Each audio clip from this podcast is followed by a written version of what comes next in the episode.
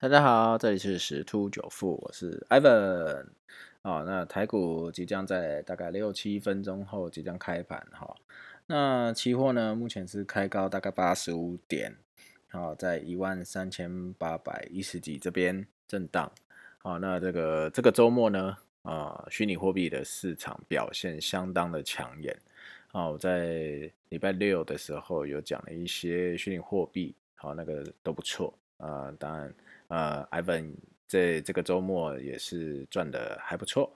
好，那我们回到台股的部分啊，那台积电这边接单哦，依旧畅旺，所以今天有可能会是成为一个领头羊哦，带领大盘继续往一万三千九，甚至有没有可能就是上攻一万四？啊，我们家悠悠说有可能，他也在叫，有可能可以上攻一万四。好，那我们就拭目以待。最主要还是这个台积电这边呐，然后在现在已经是季底了嘛，那有一些作战行情或者是一些景气循环股，例如说是像哦，悠悠一直说赶快买，赶快买，赶快买。好，这是我们家的猫哈。好，然后这诶这些循环股啊，比如说像航运，因为疫情疫苗这块有可能渴望缓解，啊，都有一些题材，哦，所以说会带动一些相关类股做一个轮动跟上涨，或是落后补涨的一个动作，好，所以是感觉起来是还蛮有机会挑战万事的，哦，那但是我还是有看到另外一个新闻，啊，就是大陆最近这个在信啊。在世的一些信用不良啊，频频暴雷倒账，哦，所以这个我们还是要再去追踪这个新闻啊。为什么？因为现在是全球存，所以谁谁都不知道有没有谁持有很多这些未爆弹或者是有问题的呃在信的一些商品。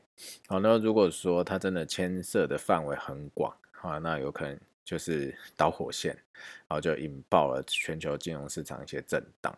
好，但当然相对啦，大陆的这个金融是比较封闭一点，所以可能受伤不像之前那个美国雷曼兄弟啊，刺激房贷那时候一炸，然后全球就跟着遭殃这样子，这是相对好一点。可是问题是，我们要去思考延伸的部分，就是如果中国。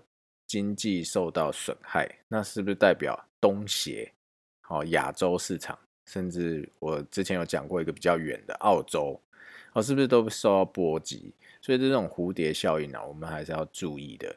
哦，尤其最近那个台湾在这块也是严阵以待，呃，去对那个呃有一个 R 什么开头的一个协议，好，因为台湾一直都是被排除在外，好，所以说这些呃。